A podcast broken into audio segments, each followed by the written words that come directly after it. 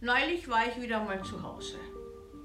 Ich lebe schon ein halbes Jahrhundert nicht zu Hause und fühle mich noch immer in meiner Heimat in Kärnten zu Hause. Ich habe mich gefragt, woran das liegt. Denn wenn ich wirklich nach Hause fahre, ist nichts mehr so, wie es seinerzeit war und ich mir in meinen Träumen immer vorstelle, wie schön es zu Hause ist. Erst als ich beim Vater der Psychoanalyse, bei Sigmund Freud, auch diese Gedanken gefunden habe, war ich sehr beruhigt. Er hat nämlich gemeint, man bewahrt sich so ein Stück wunderbare Kindheit als sehnsuchtsvollen Ort in seiner Fantasie auf und greift auf diesen Ort, in Gedanken natürlich, immer zu, wenn man gewissermaßen nicht aus kann, nicht es so ist, wie man es gerade braucht, da erinnert man sich an die wunderbare Kindheit. Und auch ich erinnere mich an die wunderbare Kindheit, wo eine harmonische Situation vorhanden war, dass ein Gefühl der Ganzheit des Wohlgefühls entsteht. Und wenn ich genauer, wie mit einem Mikroskop vielleicht in diese Kindheitserinnerungen schaue, dann sehe ich erstaunlicherweise viele Fäden, die gar nicht so harmonisch waren. Und es gibt viele Autoren, die unterschiedlich mit dem Gefühl des Zuhause-Seins umgehen.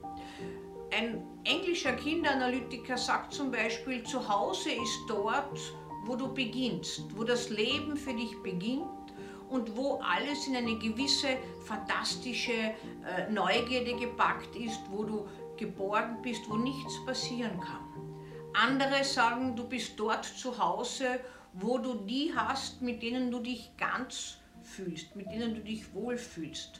Und wieder andere sagen, ich bin überall auf der Welt zu Hause. Die Sache ist nur die, man muss irgendwo in sich zu Hause sein. Wenn man nirgends zu Hause ist, dann kann man auch dieses Zuhause außen nicht beleben. Dieses Zuhause-Gefühl heißt aber ein bisschen auch zur Ruhe kommen.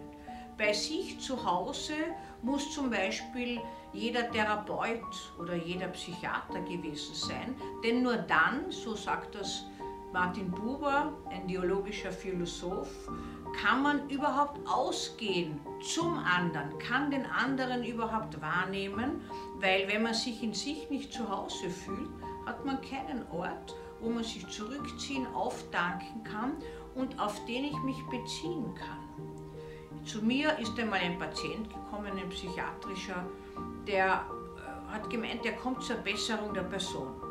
Dann habe ich ihn ganz erstaunt angeschaut und hat habe gefragt, ja, wie soll denn das gehen?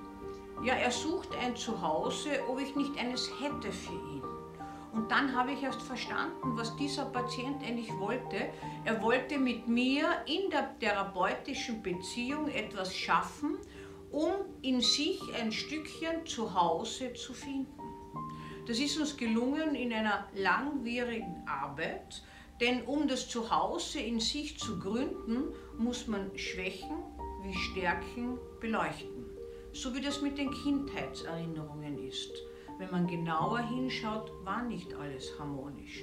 Aber wenn, ich, wenn mich wer fragt, wo sind Sie denn zu Hause, antworte ich immer strahlend in Kärnten. Und sofort fallen mir die Wiesen und die Wälder ein und wie schön es zu Hause war und wie gar nicht so schön es hier ist, wo ich immer lebe. Eine Illusion, die doch zum Wohlgefühl im Leben beiträgt.